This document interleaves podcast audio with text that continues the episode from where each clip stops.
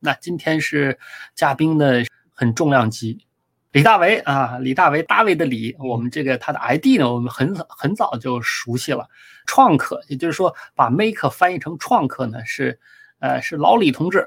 李大为最初给引入进来的。结果前两天直播的时候呢，他他还聊啊，就是那个庄彪伟啊，他他在聊才说呢啊，其实这个李大伟不仅是创客啊，对于开源和自由软件呢，也是起第一时间的这个亲历者啊。比如说开源，开源就是开源软件这个概念创立之初，第一次开源大会的时候啊，他呢就在现场。啊，就是那会儿那个时候，大家把那个 RMS 给给给请到旁边啊，几个人敲呃二十多个人开了个小会，然后呢决定开始搞开源运动。这个时候呢，李大为好像就在场外围着，就这种事情呢，今天就看。但是大为呢是第一次到我的直播间啊，所以呢还是需要破个冰啊。破冰的三句半呢，就是你是谁？您现在在哪？啊，是怎么认识大妈的？今天呢主要想聊哪个话题？好，请大为的礼。好，我做很多不同的事情，但是我们既然围着开源谈吧，那跟开源结缘其实很早了，在一九九零年，呃，我在台湾高中毕业以后，我就去美国读书了，到美国读大学，然后九零年就接触到了，不是开源，应该叫做自由软件，因为开源是到很后面才有的这个字。那那个时候作为一个学生。能够拿到这个，包括 GCC、GCC 这样子的编译器的代码，啊，包括 emac 这样子的编辑器的代码，其实是很兴奋的一件事情，因为这些东西不再是呃锁在后面，而是你能够作为一个在学这个的人，能够直接的去接触它。那那时候定下来的，觉得呃这个非常的有趣。从那时候开始，也包括就是从写 Emacs 的这个插件，到这个大量的用这些东西在自己的学习上吧。九零年也是很有趣的一个年代。其实我们那时代年龄上的话，我大概差不多。他那时候九九几年在读博士嘛，那我也是到九四年的时候，也是开始。开始这个硕士跟博士的事情了，这一路走来，看着开，看着自由软件变成开源，然后开源从这个一群小的这个工程师的社群，开始变到嗯，坐在今天开源是一个国家政策，啊，是一个很大的环境，蛮有趣的。刚刚提到的。创客其实是从开源软件走到开源硬件这一块。那在这一块上面的话，一零年代啊，二零一零年的时候，因缘凑巧弄的这个新车间，这也是所谓中国的第一个创客空间。从那个时候跟几个学术的朋友一起在讨论，就是说，啊，那时候的一个想象就是。创客开源，这是一个非常自我、非常这个独立性的这种自我性的这种发挥。当这种环境跟所谓这个中国的大量大批量生产的系系统啊冲击的时候，会发生什么事情？结果不研究就算了，一研究进去，后面的一些年就是在做这个，一方面开玩笑的。说这个在做山寨的表白，但实际上在做的就是真正的去看，在深圳在山寨发生的事情，它其实是一个开源硬软件的生态的这个成长的过程。先说这样子，OK，好，没问题。就是我记忆当中，是我们最后一次当面聊呢，好像是一三年还是一四年啊？你那一次来了珠海啊？珠海我们。有个大学啊，有个大学他搞那个泰达 X，你还过来演讲啊？那个时候我还轮不上我去泰达 X 去演讲，就是台下听。那一次之后呢，差不多十年了，十年了。那再加上你说的，你是呢零一年啊，这个引入了创客这个概念。零一年呢到一三年十十年啊，十三年，一三年到二三年又是十年。那其实这其实差不多就是。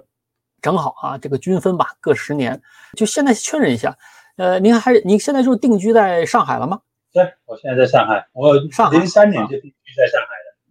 零三年到上海之前，你不是九九零年去了这个美国上大学嘛？那如果要上博士、硕硕士，就所谓本硕连读，那也得八年，那就得九八年了，是吧？九八年前后才毕业。没有，后来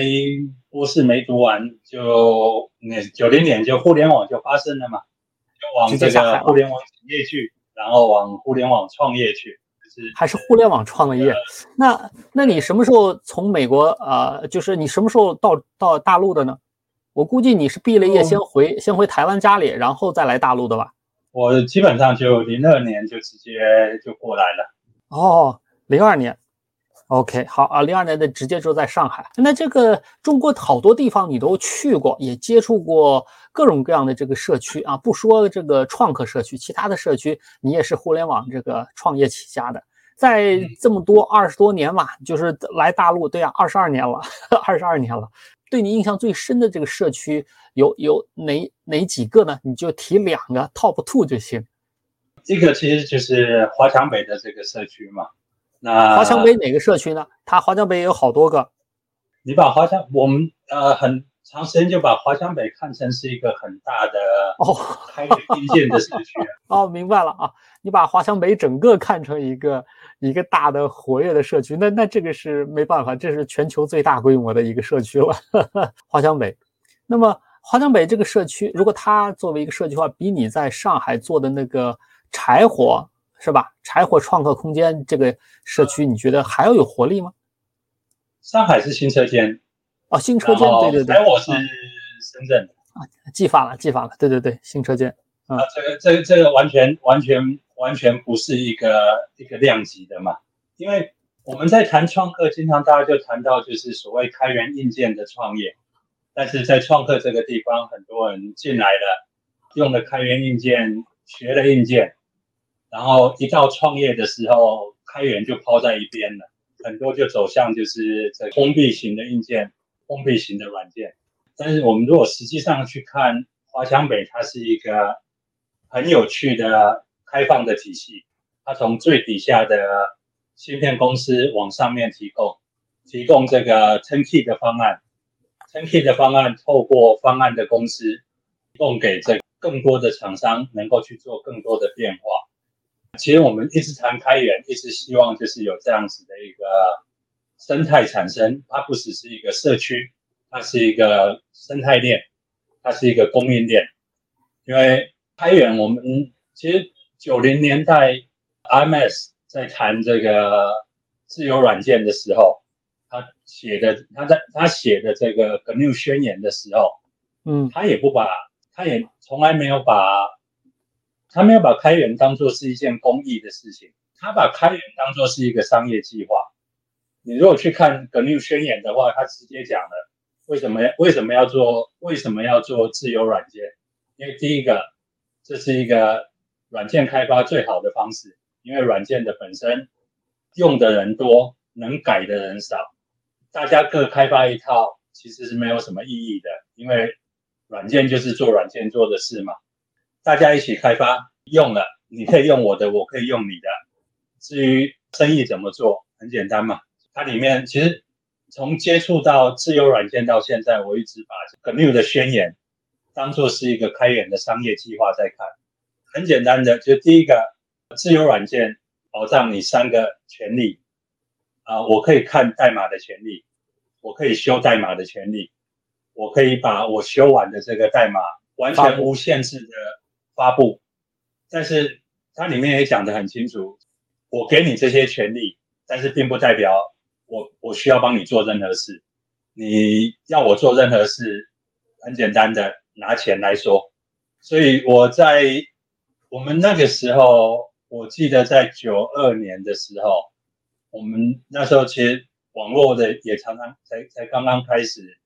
你要真的想去下载这 GCC 下载 Emacs 的代码，其实那时候也并不是那么的方便。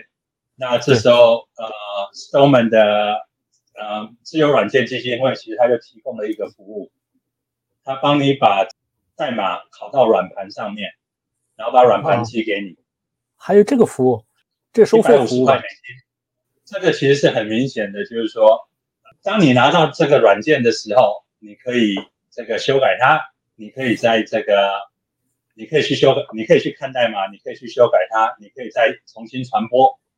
但是把软件交给你的这件事情，这个并不一定，这不是一个义务。在这中间，包括就是有相当多的这件事情在后面，这个特别是被 Every Raymond 在谈开源的时候，为了去说服大公司，把这件事情啊，把这件事情完全做了一个非常非常错误的解释。就我们现在一天到晚，大家就谈就是所谓的开源是社区为先，开源出来的人要服务社区，开源出来的人要为社区贡献，写一大堆的代码就是为了去 GitHub 上面赚的一个小星星，完全违背了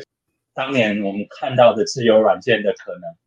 我这软件做出来的，我放放出来的，你有能力拿去用的你就拿去用，你没有能力用的，你想要用。这个就是很简单的，提前来谈。从资源软件走到开源的时候，开源变成讲说：“哦，我把这东西开源出来了，你们是我的社群啊，你们是我的，你们是是我的爹娘，呃，我这个无代价的为你们奉献，就是为了你能够，你看到我的奉献之后，你跑到 GitHub 上面帮我点个小心心。”你叫我们这些程序员叫码农码农，但是也不要把我们这么作贱嘛。所以你呃，那么你跟我类似啊，我也是叫自由软件原教旨主义者。你你的解读比我的要理性一些，我是分非常感性的这个原教旨主义啊。你你是认为 GNU 自由软件宣言它是比开源软件的这个宣言更加好的、更加单纯的这个商业啊，不像开源。我觉得它的它的模式非常的开源啊，东西在那边，你有能力拿去，你有能力看，你有能力修，你有能力再发布，这个是你的力量，这是你的能力。他并没有讲说我需要在那边去拜托人用我的软件，我写出来了就是要解决我的问题，我写出来的当然是第一个，当然是要为我自己所用嘛。至于我写的这一段。它的商业价值通常是很小的，嗯，那但是我把它跟大家一起分享，这个价值很大，因为我因为后面我们就可以你用我的，我用你的，反正大家拿这个软件就是做同样的事嘛。你写这个 GCC 的时候，它就是一个编译器，它就是把 C 语言变成能够执行的代码。你你修一段，我修一段，这一小段它并没有太大的意义。解决了一个小问题，但是单单这一段它并不是有那么大的意义，造成了他没有必要去纠结这一段的这个。我们按照自由软件的这个看法，我们把它分享出来之后，这个对你好，对我好。那至于后面的那个看不懂的，对他们好不好，这个就他们自己决定了。这现在是自由软件和开源软件的这。不叫理念啊，经这已经不是理念了，这是体体验的差别。但是在你身上的标签更加重的呢，不是软件，而是这个硬件。那么现在就你来说，创客，创客他在他在就你刚才说的华强北啊，这个全世界最强创客社区，在开源硬件方面，那它比自由软件或者开源软件是不是更加自在？因为两边，因为开源硬件呢，它里头也当然也含这个软件，但是开源硬开源硬件它应该说是花的更大精力的是它的这个硬件上的这个选择构架，软件只是驱动硬硬件的。那么这两个呢有相同的精神内核，但是执行起来，包括它产生的这个叫作品，对于普通人来说感觉是不一样的。普通人软件，特别是一些系统软件，他无法想象这来干什么的。但是开源硬件拿出来给他一看一玩，他立刻就知道这能干什么。所以，是不是就你来说，后来更愿意去啊去宣传，叫叫帮助各地去构建开源硬件社区？是不是？你后来感觉开源硬件比开源代码这个运动，或者说自由软件运动更加容易去影响普通人？去去跟这个现实社会产生产生关联，这是不是最初的这个动力？应该是这样说。从刚刚谈的就是自由软件，这是一个非常诚实的这个商业模式。一方面，它呃达到共享的目的啊，嗯，另外方一方面它是开放的，它也是共享的。这个，但是它也是一个非常实际的商业模式。我做过的，我开放出去了，随便你们怎么用。但是你要我帮你做任何的事情，这个事情就是就就就是很直接的，它是一个商业的计划，它是一个商业的行为。后来从自由软件转到开源，转到开源这一段之后，我们就变成了一个呃所谓这种社区道德绑架程序员的地方嘛。就是啊，我是你的社群，我下载你的软件，然后你的这个，你因为你开源，你就是在做公益的。我要的功能，你赶快帮我写；我看到的 bug，你赶快修；我想要的东西，你赶快帮我做。然后你跟我谈钱，就是不道德。所谓开源的道德绑架的嘛。当年为了去说服这些大公司接受开源，所以他就编写了一个故事。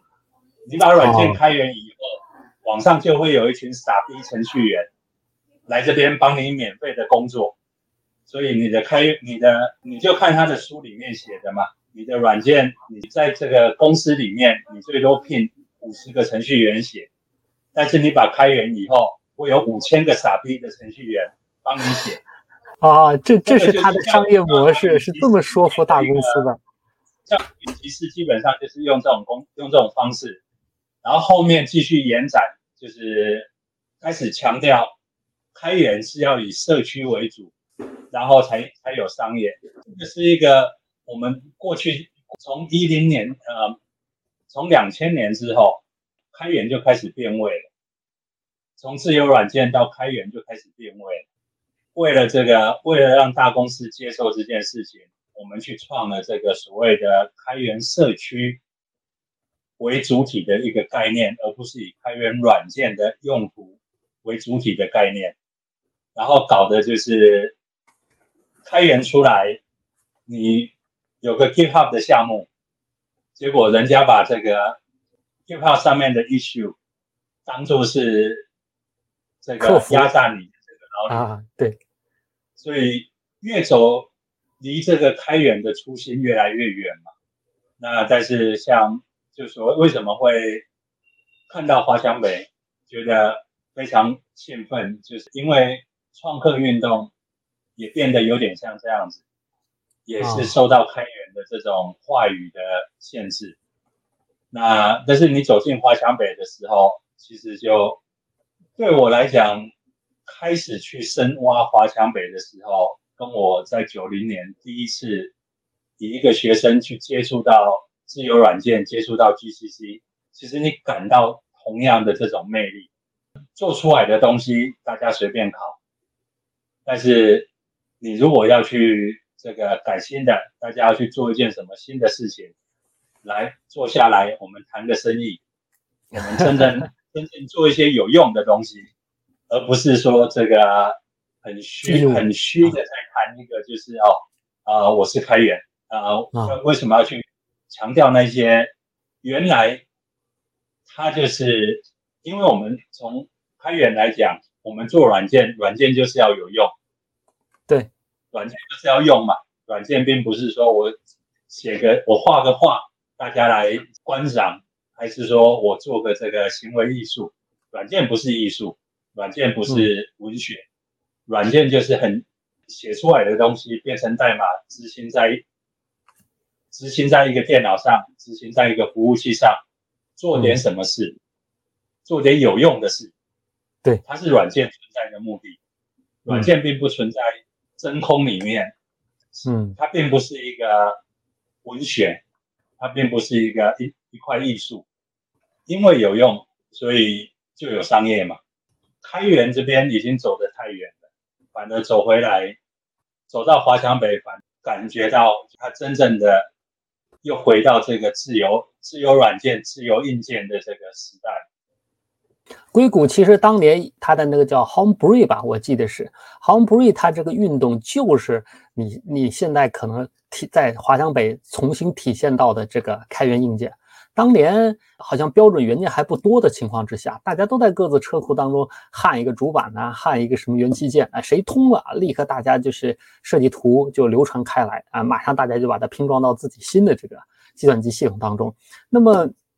哎，这些故事呢都有，甚至于还有这个美国的电视电视剧啊，也都开始在报道。呃，但是今天呢是今天是属于，就是我之所以大胆的又重新找着这个。啊，李大李大哥啊，就是因为是碰到了今年的技术播客节啊，就是技呃去年的技术播客节呢，大多数都是原先有这个播客的各种技术社区，今年呢想触达呃没有做过播客的这个技术社区，所以以往的访谈的全是软件的，就是创客的呢一般呃就是习惯性在线下，比如说我们深圳每年有这个。啊，叫 Make Fair 啊的创客节，创客创客那叫不叫节啊？那创创客市集啊，这个已经搞了好多年了。这播客呢，他们好像不愿意，不是不愿意，没空来说啊。有空我去搞一个新的东西出来了。所以今天的创客呢，还是要围绕，就是这个创客技术节呢，不自觉的，大家觉得我是社区大妈啊，就是那么想给大家通过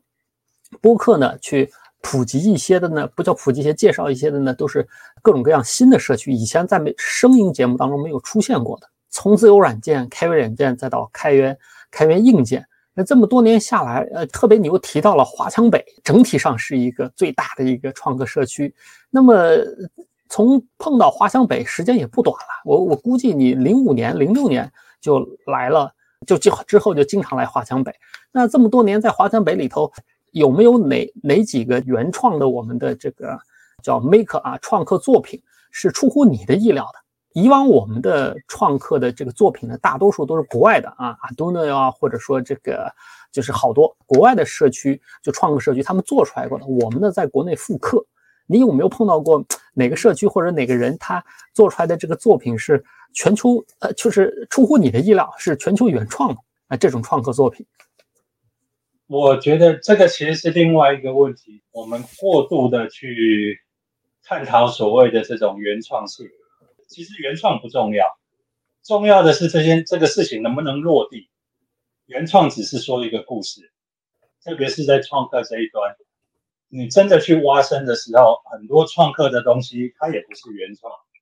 它其实之前就有这个专业的版本。啊，你刚刚讲到的这个 Homebrew Computer Club。这个在七零年代，包括乔布斯，他们都是这个会员。但是 Homebrew 它不是一个原创俱乐部。对对对，是。你有没有去想过 Homebrew 他那个时候这群年轻人聚在一起要干嘛？他们这群年轻人就是听说有这个大电脑这个东西，这个不管是主机、大主机 Mainframe，还是这个 Mini 电脑这些，那时候 Mini。这些都是企业企业级别才能才能用的，对，很贵。我们要搞一个山寨版的 Mini，这个就是 Homebrew 存在的意义嘛？你去看他们现在，现在他们所有的文件上面，其实你可以看到 Homebrew 存在的意义就是我们要去 cost down 这个 Mini，我们要去 cost down 电脑，所以说大家都可以用。从那些分享里面，其实 Homebrew 也成长了很多家的呃 PC 的公司。现在我们经常会讲这个故事，讲说乔布斯是第一家 PC 的公司，其实他也不是。你去追另外一个人的故事，比尔盖茨跟他的呃合作伙伴，比尔盖茨成立微软以后，他们的第一个项目是在一个叫 Albuquerque 的都市里面。Albuquerque 是美国一个小都小城市，这个地方他们有第一台这个个人电脑。那微软的第一个项目就是去为这台个人电脑做 basic。所以我们现在谈的很多就是从 Homebrew 出来的故事，它其实已经为了后面有成功的人重新去改写的历史，而不是真正的这个当年发生过的事。所以很有趣的。甚至我们计算机来讲，虽然计算机只有从图灵上算过来，我们也不到一百年的历史，但是这个历史它有证实，跟它也有演绎。嗯，很有趣的就是我们现在所谓看到的所有的新闻有关这个历史，它都是属于演绎的部分。所以再回到这个，因为原创原创创客，大家大概最有名的一个东西就叫三 D 打印机。很多人觉得三 D 打印是创客的原创，其实不是。为什么一零年我们会有创客去做三 D 打印机？是因为那时候做的三 D 打印，这个叫 FDM，就是慢慢的挤这个塑料出来的。为什么在一零年出现了开源的三 D 打印机？是因为在一零年 FDM 的专利正式失效。专利是二十五年，所以 FDM 的商用其实是在八零年左右。所以创客其实做的事情就是，以前商用的东西很贵，我们能不能搞个开源的出来？对，但是我们有太多的重新去把这个东西，因为为了推广创客，就去讲说啊，创客空间就像当年这个乔布斯他们在在这个。车库里面发明了个人电脑，其实他们没有发明电脑，他们在车库里面也是搞华强北的事啊。苹果很贵，大家买不起，我们来山寨，所有的东西很开放开源，它其实是一个，它不是一个创新的过程，它不是一个所谓原创的过程，它是一个白菜价的过程。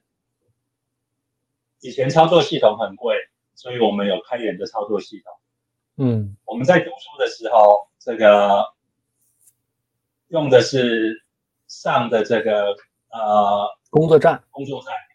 对，上的工作站上面的这个 C 的编译器是五千块钱美金一套，哇塞，还没代码。那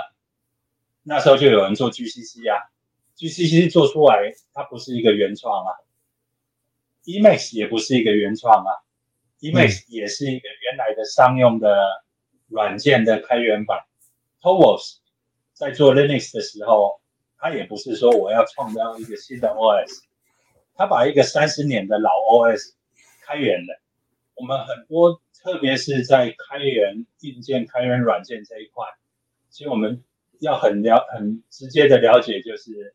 我们在这里做的不是原创。我们在这里，我们做的是开放，我们做的是把啊原来很贵、很封闭的东西开放出来。从这个意义上来讲，为什么华强北要去看华强北？不是去问说他做了什么原创，而是去问说他把多少的东西原来是不可能传播开的，原来是要很久的时间才能传播开的，在很短的时间让它传播了。所以你说的说的这个就越来越接近于你刚呃之前预约的时候，你给我给我分享那本也是算是开源的书吧，创新民主化啊，这个书就是免费啊，免费翻译，免费发行，因为它本来就是说的这种新型啊民主化的创新，但是它这个书名呢，看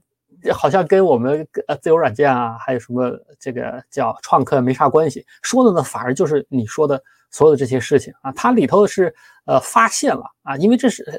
接近于一个学术的小册子，他发现了这个所谓的啊领先用户，它里头叫 leader user，它翻译成领先用户，其实领先用户就等于我们这些勇于尝鲜的啊这种这个叫啥灯塔型啊，我们我们有的时候叫灯塔型用户啊，先灯塔型用户小量定制出啊作品，无论是软件硬件还是什么，然后呢厂商呢是优先支持这种领先用户。接着，领先用户发现全新的这个用户产品，再由厂商扩大变成一个大多数人都能够用的这个产品。那这个这个模式其实完完全全就是自由软件和开源软件在软件界啊做做的事情。你推荐这本书的原因是什么呢？我我觉得好像是就是像你刚才说了，无论是开源软件刚开始故事说错了，还是后来华强北有一些。没想通不明就里的这个开源硬件社区去出去啊，去说这故事的时候也说错模式了。你推荐这本书是不是就是对于呃你所体会到的、经历到的这么多正确故事的一个理论性的一个正确的一个理论可以往上套的？其实推荐这本书转回去，因为这个教授，我看他的书看很多年了。前段时间刚好有个朋友介绍我们两个人认识，就前段前前段时间你约我的时候，我那时候刚好在波士顿嘛，所以也就去参加他每年他每年有两次的这种会，那也是做这方面的讨论。教授 Eric Van Hippel 蛮感人的，就是他花很多时间，他其实在做这个研究。那他的有一个核心的部分就是。他觉得 IP 是一个浪费，IP 是一个阻止创新的这个做 IP 是一个阻止创新的机制，呃，知识产权是一个阻止创新。哦哦，对对对对对对对对，这本书里头专门驳斥了这个事情，跟你刚刚说的为什么 3D 打印机那 那一年出来是一样的。往往这边看的话，就是说，我觉得我们不管是开源，不管是开源硬件，不管是看华强北。其实我们需要找一个更深的呃基础的理论基础去看他们为什么开源硬件有竞争力，为什么华强北有竞争力，为什么开源软件有竞争力？它的竞争力并不是来自于这个所谓开源，把开源这件事情当作是一个宗教，而是它是一个更自然的人跟人之间的互动，商业跟商业之间的互动，甚至是一个社会的互动。从比较长的历史来看，大部分人类的演化是没有所谓知识产权的存在，知识产权就过去三百年而已啊。我们大部分的时候，我们的科技、我们的技术、我们的演进，其实跟知识产权没什么关系。但是由于我们知识产权把它前段时间大家把知识产权炒得太神奇了，那开源这边反而就变成是。把开源变成是一个非常高尚的道德，嗯，甚至几几乎宗教化，变成宗教就有点像，就有点像刚刚提到的，为什么就变成社区优先了？因为你搞宗教的人，第一个就是要信徒嘛，然后你才要求你的信徒做出贡献嘛。走到那边，其实我们需要这个也是走入一个这个比较偏激的过程。我们要再转回来去看，就是呃，为什么这些东西要开放？它的魅力在哪里？它能够带来的优势在哪里？它并不是因为开源的这个道德、开源的这个高尚，而是因为它是一个更自然的人类社会演变的过程，人类社会进步的过程。嗯，那这个我们在。自由软件可以看得到，我们在开源软件可以看得到，我们在开源硬件可以看得到，我们在华强北也可以看得到。所以为什么会推荐这本书？就是说它提供一个相当好的理论基础，协助我们去重新看这个为什么我们要开源，开源的意义在哪里？真正动力在哪？真正动力在哪真正动力在哪里？开源不是我做了一个东西解决了问题。我跑去 GitHub 上面，把它丢到 GitHub 上面。我要为社会服务，这些所有不付我钱的人，可以来叫我帮你们做事。这个是现在大家大家每个人搞开源都在抱怨这件事啊。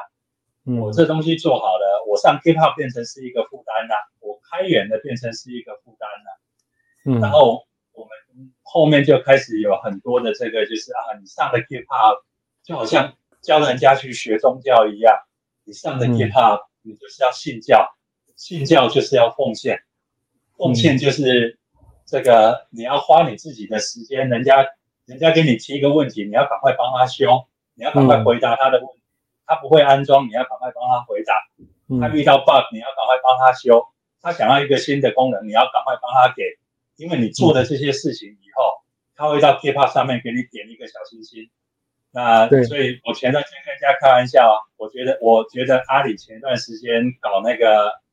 五块钱买你一个 GitHub 星星是，对对对对对，因为他真的把这件事情定价了，你这个星星就价值五块钱。这本书还还有有趣的是，我我刚刚查了一下，刚才给我看的时候没注意，这本书的实体书好像也有，而且呢，这个民主化创新，它的这个在中国的中译版的出版社呢是知识产权出版社。这个就跟葛怒，葛怒他那个 G P G P R 的那个许可证一样啊，就用了知识知识产权的形式啊，来把这个叫知识产权呃所规定的这个权利重新赋予了用户。所以你刚刚说知识产权它为什么在硬件软件创新失败？因为知识产权当年是那帮出版社啊，为了让自己啊好容易能够抢到的这稿件能够利益最大化，所以形成了一个联盟。来禁止小的书商印流行的这个畅销图书，这才形成了知识产权这个概念，慢慢把知识产权扩大到其他的这个创新领域了。这故事说是说得通，但他们的动因还是一样，就是指当初不是为了促进这个创新，纯粹是为了让手上的这个东西资源利益最大化而已。知识产权，知识产权应该看更早的，因为我们如果说真的谈到知识产权的话，它的存在。是由于这一期多少年，英国的立法立了版权法。当年立版权法的时候，其实你去查那个时候它的这个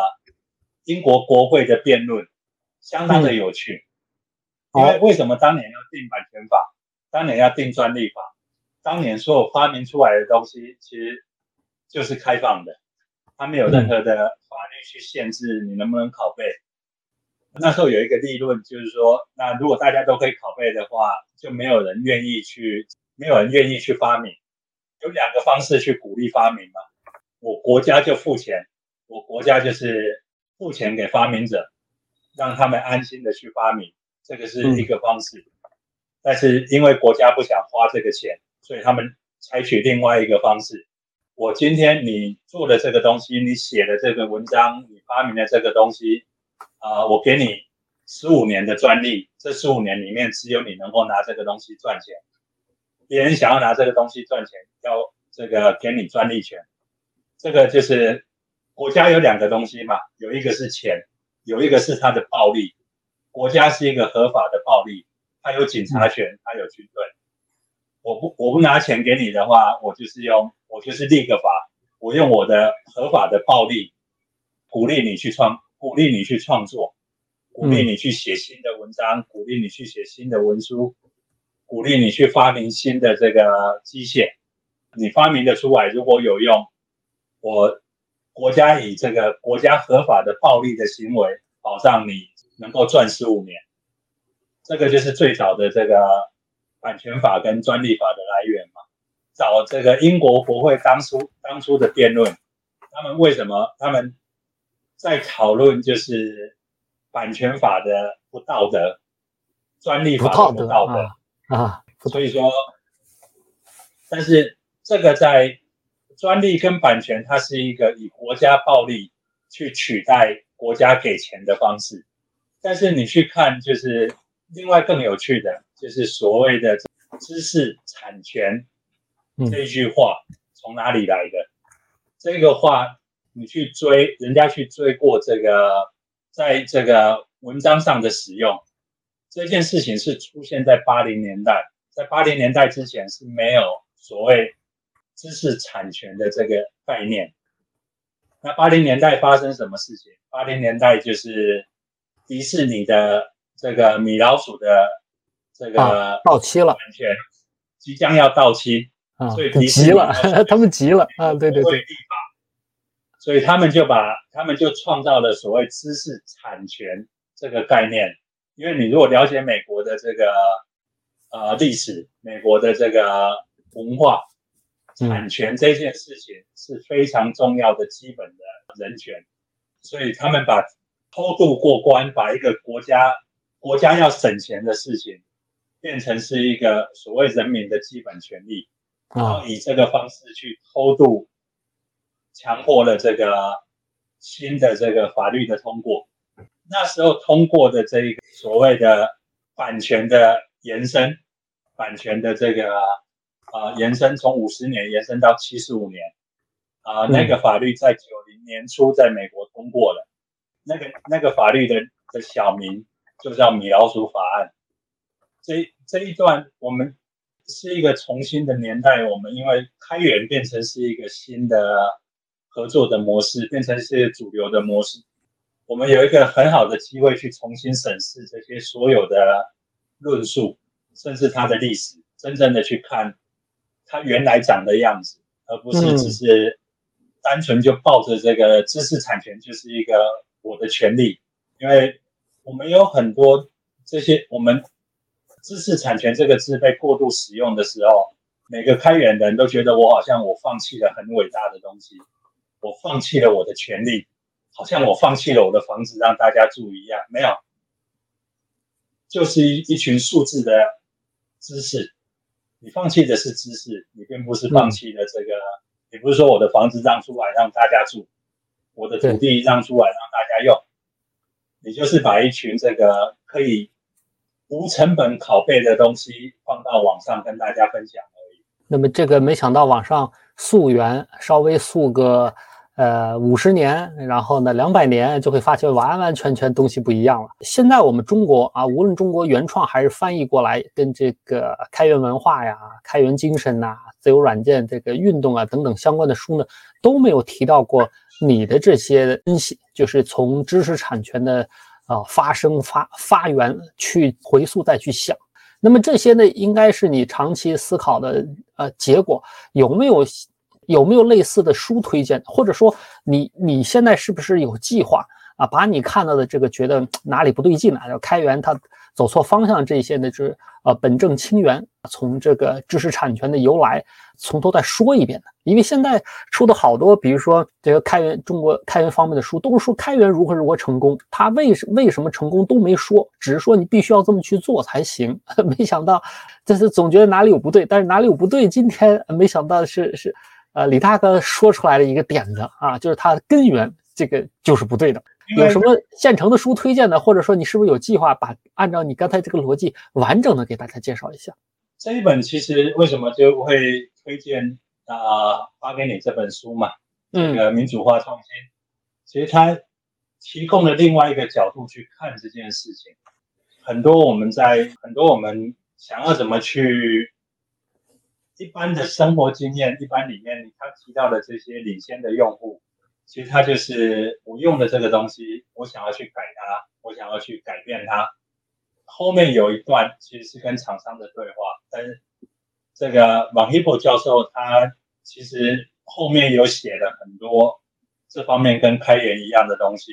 他这本书其呃应该是九零年代就出版的，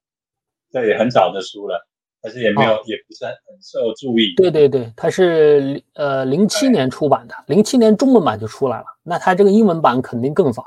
英文版是更早，就把这本书。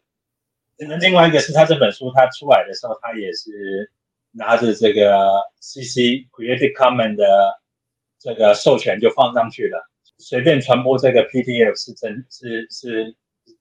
合法的，是合法的，完全合法。他后面的他他的第二他的第二本书叫 Free Innovation，这个综艺版还没有出来啊。但是如果有人想要翻译，想要把它丢在那个，这个是很很受欢迎。那那那到回头回头把英文给我，我我也一块儿。他第三本也快出来了，对，第三本书是吧？哦，还有书，OK。对，教授也八十一岁了，他就是希望这些东西也能够留下来，蛮有趣的。其实这个是一个，我们去重新思考，就是有关所谓原创知识产权这个东西，它到底是不是一个，特别是在想说一件事情，就是我们现在谈到的所谓硬件、软件这方面，它是完全实用价值的东西，不跟不跟文学、不跟艺术这个扯在一起，不跟这些画画扯在一起，就是实用的硬件、软件。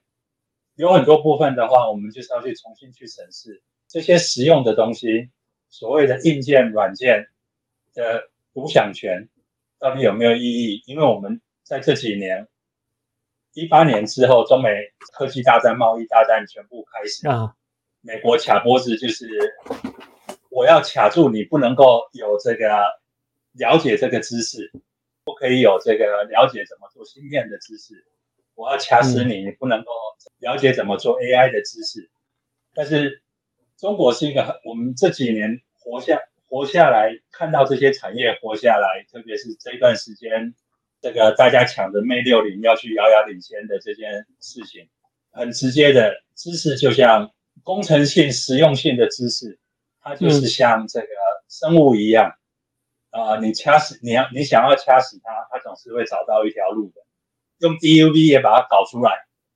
对，工程人员本来就是应该这样子的。你不让我知道，我就是想办法搞死，我就是想办法搞呀。嗯，只不过啊，只不过想办法就等于说是浪费了这个人类的这个创造力呗。啊，你不让我造，我非得要有有这个专利。其实归根到底呢，他他就是逼着大家绕啊，像大厂相互之间绕来绕去，这都是一直是这样啊。除了浪费更多的工程师的时间精力，其实并没有什么其他的这个促进意义。又又也站在一个，我们如果从这个开知识是开放，这种实用的知识应该是开放的，实用的这知识是应该大家共享的。在共享的情况下，其实我们才能够真正的。建立一个有效率的生态，有效率的商业生态。现在我们看到的，把握的就是我认为只有我的知识是伟大的。我只要这个知识我锁住了，你就没有办法爬上来，你就没有办法破解它。我们现在刚刚证明了，美国做这件事不可能的，是愚蠢的。现在最最近这这这几天，所有美国的芯片股都在掉。这这件事情是没有，它没有利益的，但是它真正的锁的是什么？它真正锁的是我有 IP 的东西，我有专利的东西，我有版，我有我有我有这个，我有 know how 的东西。但这些 know how 真的这么有价值吗？真的这么不可复制吗？然后最近最好笑的就是连 RISC-V 都想要封了，嗯，结果也发现封不了。你你就像科幻小说里头说的，你除非真的把这个，你有本事，你把物理的这个规则，就是真实宇宙当中的物理规则，你给我锁死，否则的话怎么都绕得过去的。虽然是周五啊，那也不能太晚。这个我看现在大家呢，好像我们今天聊的比较深，一口气儿从本来还以为只是能聊一聊创客的社区的这个发展，还有真人真事啊，没想到呃这通过创客实际上是交流了一些。这些社区它背后的这些叫思想啊，思想甚至于他这个理想之间的这些误解啊，说的说的啊，这个我反正听得很过瘾，其他听的人可能呃还 get 不到点啊，所以最后看大家有没有呃问题，没有问题的话，我们倒是可以相互抛三个。啊，无论是大是小啊，就是所谓的快问快答啊，我问你三个问题，你问我三个问题啊，就算是今天的这个结束。当然，我觉得这很多话还都没说开，还都没说开，但这个时间也确实也不能时间太长。那先试一下吧，我我问你三个问题，无论你想答就答啊，不答你就说略过都可以。那其实今天呢，本来我准备几个问题，后来都放都放掉了。啊，谢跟你沟通过程中想起来一个啊，这个软件硬件一一路下来啊，开始你介绍创客到中国整整二十年了，这是二十多年了。那这过程当中你也参加过很多，就像你刚才说的，原创不重要，落地重要。真正经过你手落地的这个创客项目，哪一个是令你最自豪的啊？就是最愿意拿出去跟别人说的，哎，这这是我落地的，我设计的，我推动的。我觉得这几年下来最有趣的一个是。在加纳落地的，在非洲加纳落地的一个叫 Solar Taxi 的电动车项目。电动车加纳非洲是吧？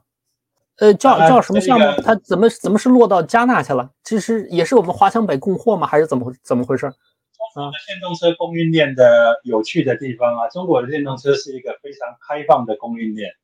创始人大概是一八年来深圳。然后我们去珠海看了这个，啊，有一家做电动车马达的公司，然后他了解了中国的开放车的电动电动车的开放的体系。很快的，一八一八年回去，一九年他就从这个山东那边做老头乐的，做老头乐做低速电动车的公司，嗯，就进了一批这个零件，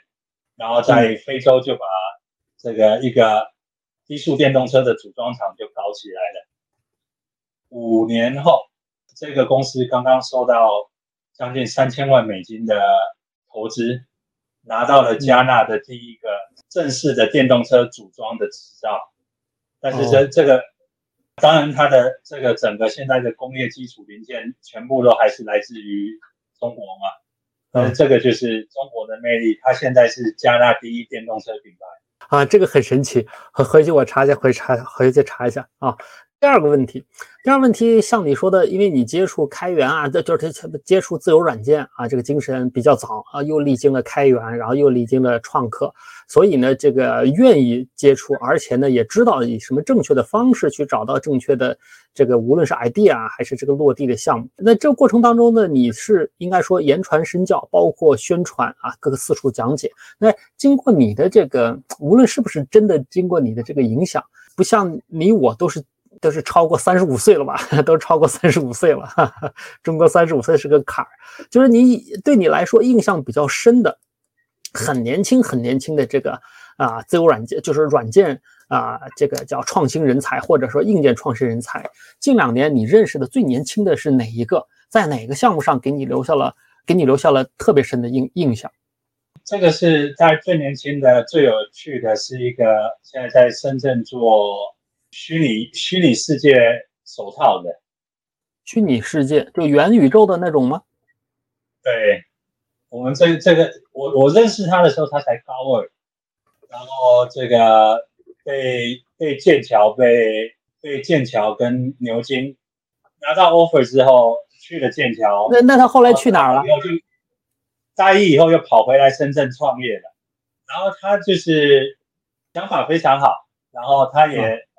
他做这个，他也不急着，他也不拿风筒，他一个手套卖三十万，他的客户包括 NASA，啊，这个才是真真。我前段时间才才才跑去他那边串门子，一群年轻人在深圳很快乐的追着自己想做的东西啊。他这个手套是从他高一做到现在的。那这这是这是标准的九零后，标准的九零后啊。他的他的他也也不也不急着说这件事情什么一定要做大，一定要做的什么。哎，那那他们这个小团队小团队叫什么名字呢？或者说他们这个社区叫什么名字呢？你记不记得？好，没关系。呃，这个这个下下来，你给给我个链接。对对对对对对对对对。哎呀，你你不是待会儿你是怎么认识他的呢？就你你高二的时候你是怎么认识他的呢？高二是跑到新跑到我们新车间来玩嘛。哦，明白了。最后一个问题，最后一个问题了啊！那这个是问了事儿，问了人，还是要落回到我们这个技术社区啊？播客啊，这个就是技术播客里头社区的成分。社区呢，就是啊，最早最早那格怒就不用说了啊。然后呢，格怒这一口气儿也是四至少四十周年了。那么你的新车间，还有这个深圳的柴火，还有各种各样的，这个呢也都超过十年了。那有没有就是最近啊成立啊，而且他的这个呃这种啊人社区里头的人，他们的目标、他们的作品都很山寨啊。像你之前有一系列呃这个文章呢，要给山寨证明。像你刚才说的，山寨精神、山寨结果、山寨的这个过程和目标，其实都是很健康向上的，并没有。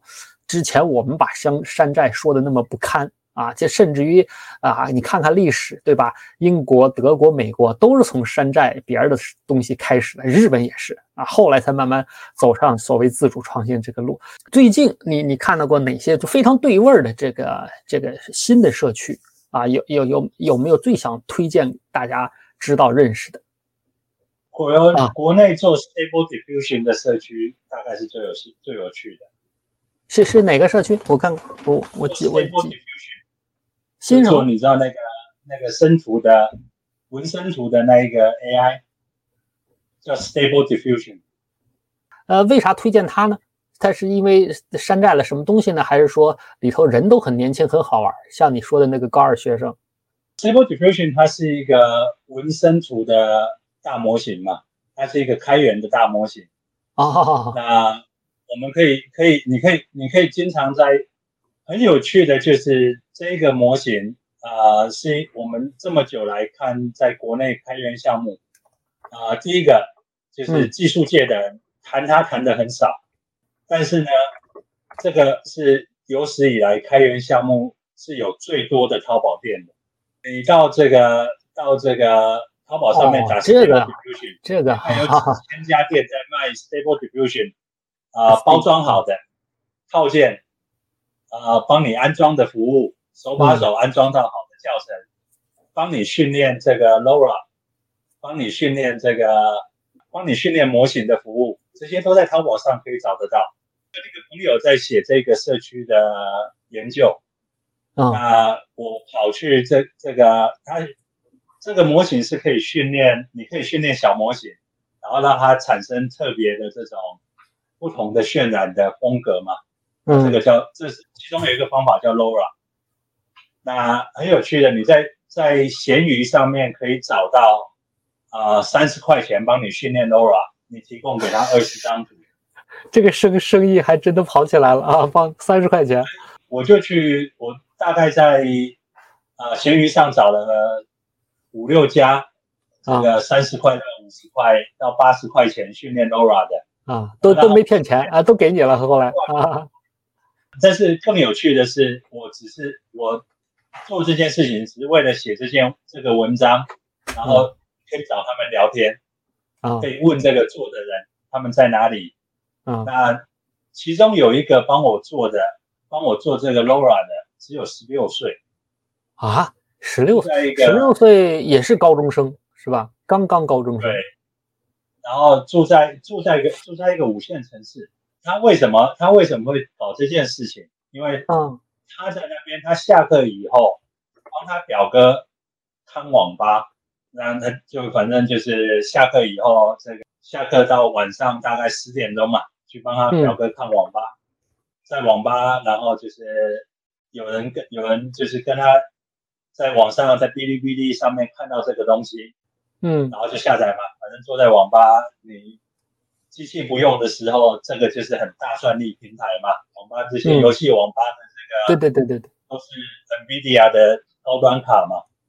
在哔哩哔哩上面看到这个之后，然后他就开始玩这个 Stable Diffusion，反正这个机器是表哥的，电也是表哥的，高端的卡随他用。学着学着就呃学出一点这个经验，学出一点心得来了。然后后来就发现有。有蛮多地方需要这个 LoRa 的，因为国内有很多电商啊，已经是开始上这些东西了，拿 Stable Diffusion 在做图，然后就有有有有训练 LoRa 的需求，然后他就开始帮人家训练 LoRa，然后为什么收三十块？因为他帮他表哥这个每天每天来看这个，表哥也就付他一个月五百块呀，三十块钱，反正他坐在那边看着网吧也是没事干的。高配的机器、高算力的机器，它可以用啊。所以三十块钱，这个反正他坐在那边，然后这个运算的时候，这个算力啊，算力的机器是表哥的，算力的电电费也是表哥的，但是三十块是莫大买，所以他三十块就可以帮人家做这件事。哦，那我觉得这个社区，这个社区在网上有很多的 QQ 群，有很多的微信群。非常多的交流，那我觉得这是几乎所有我们身边所谓做开源技术的人，你会发现很少人去关注到国内的 Stable Diffusion 的这个社。对对对对对啊！大大家都大家都说要自己去买买要囤这个叫 GPU，没想到我们其实本身市场里头有大量的闲散 GPU，没有人好好用利用起来。对，那这件事情太实用了，而且从来没有一个开源软件有这么多淘宝厂商在淘宝店在提供服务的啊！这是我们第一次看到，而且真的很有趣的啊！看到这个的时候，在淘宝上看到这个的时候，它就是 啊，这个你你不会下载 Stable Diffusion 是不是？我帮你下载好了，我提供给你连接，连接五十块。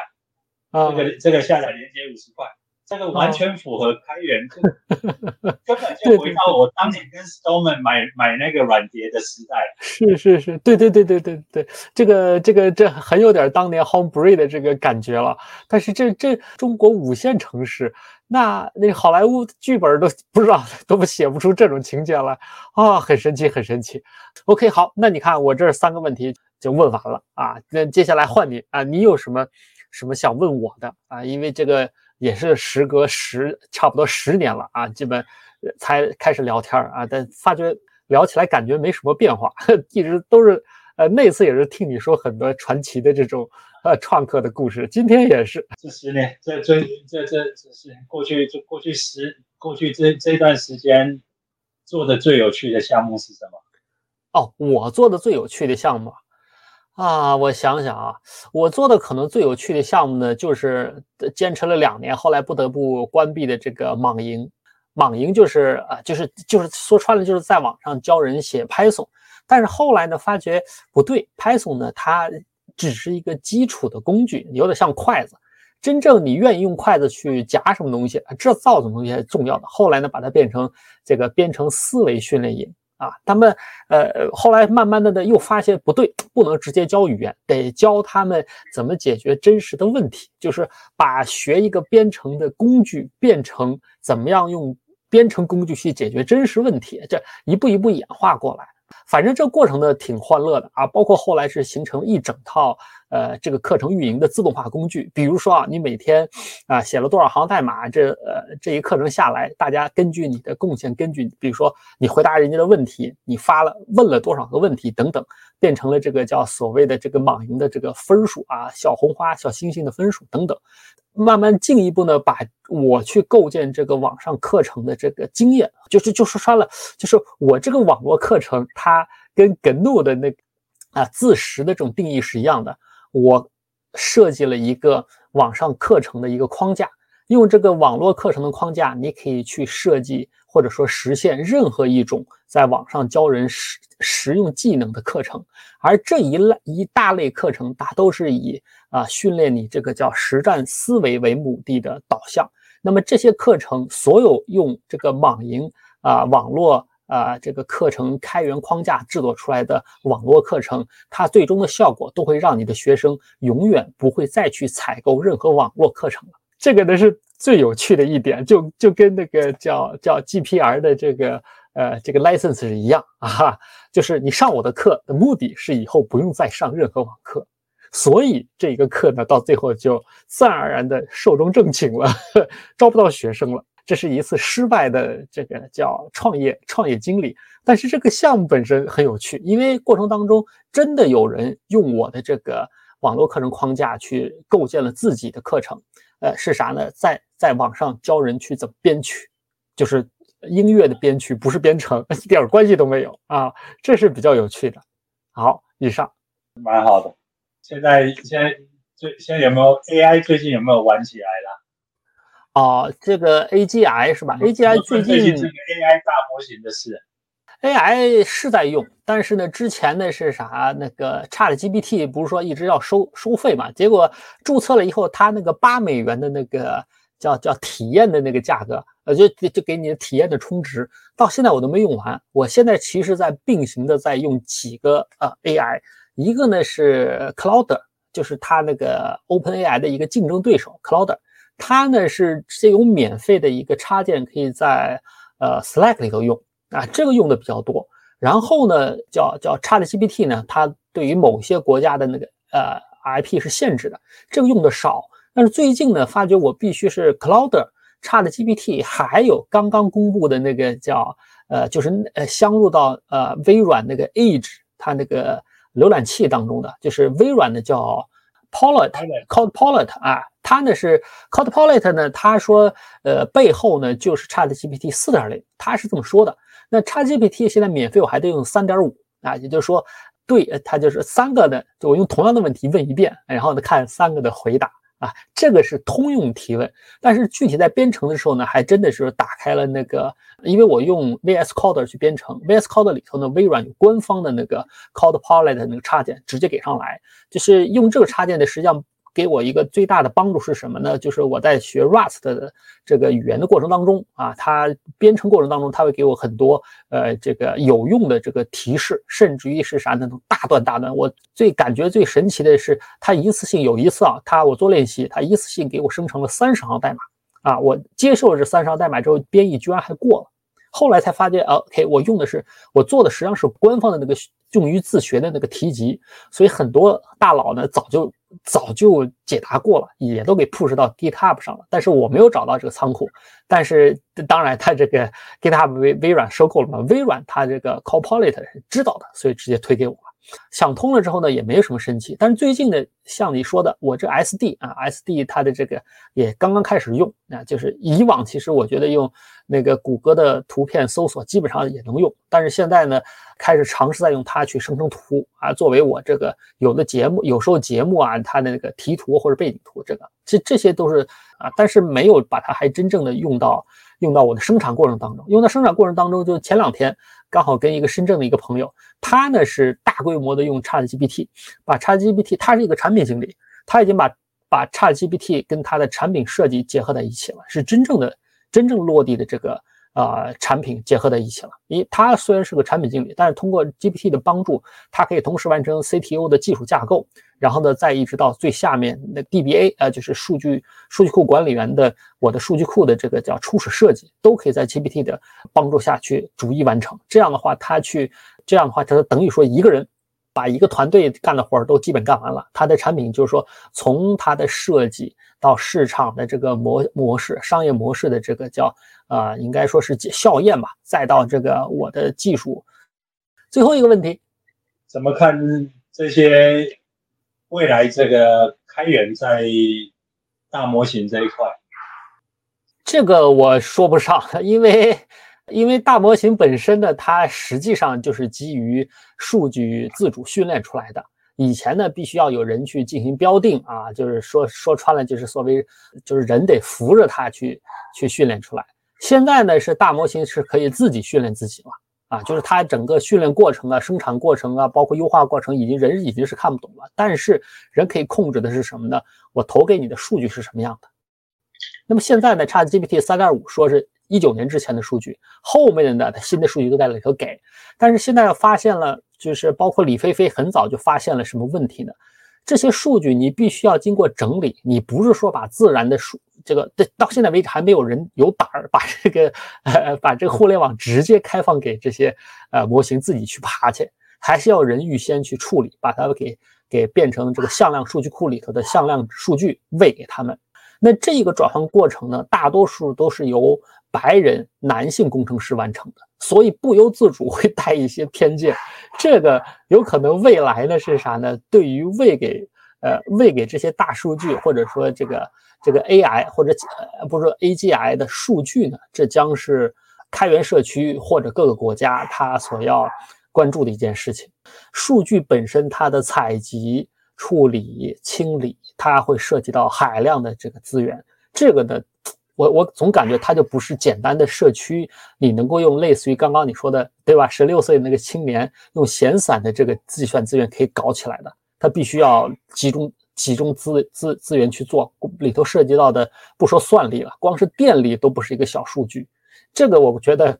开源社区它只能从应用端去使劲儿，那个上游它可能很难参与。如果要参与的话，它除非是像这个武汉二零二零，你可能也听说过这个开源组织，它那是二零二零年成立，然后。啊，二二年好像就就消散了。但是当年他在疫情的高潮期间，是完全自发性的把全国几千名分散在各地的程序员聚集起来，高速开发出了很多实用性的这种防疫相关的信息系统啊。这像这种，你达到这种规模，才有可能进入到上游数据提供呃渠道或者方向上的这个贡献。否则，你你很难跟这个呃有组织的有组织的，比如说我我我找什么现这个加纳啊，好像是加纳，对，为什么是加纳？才想起来，加纳好像是全世界帮忙去去硕士或者博士论文代笔最最大的一个集中地啊，就是 他们那里的大学生。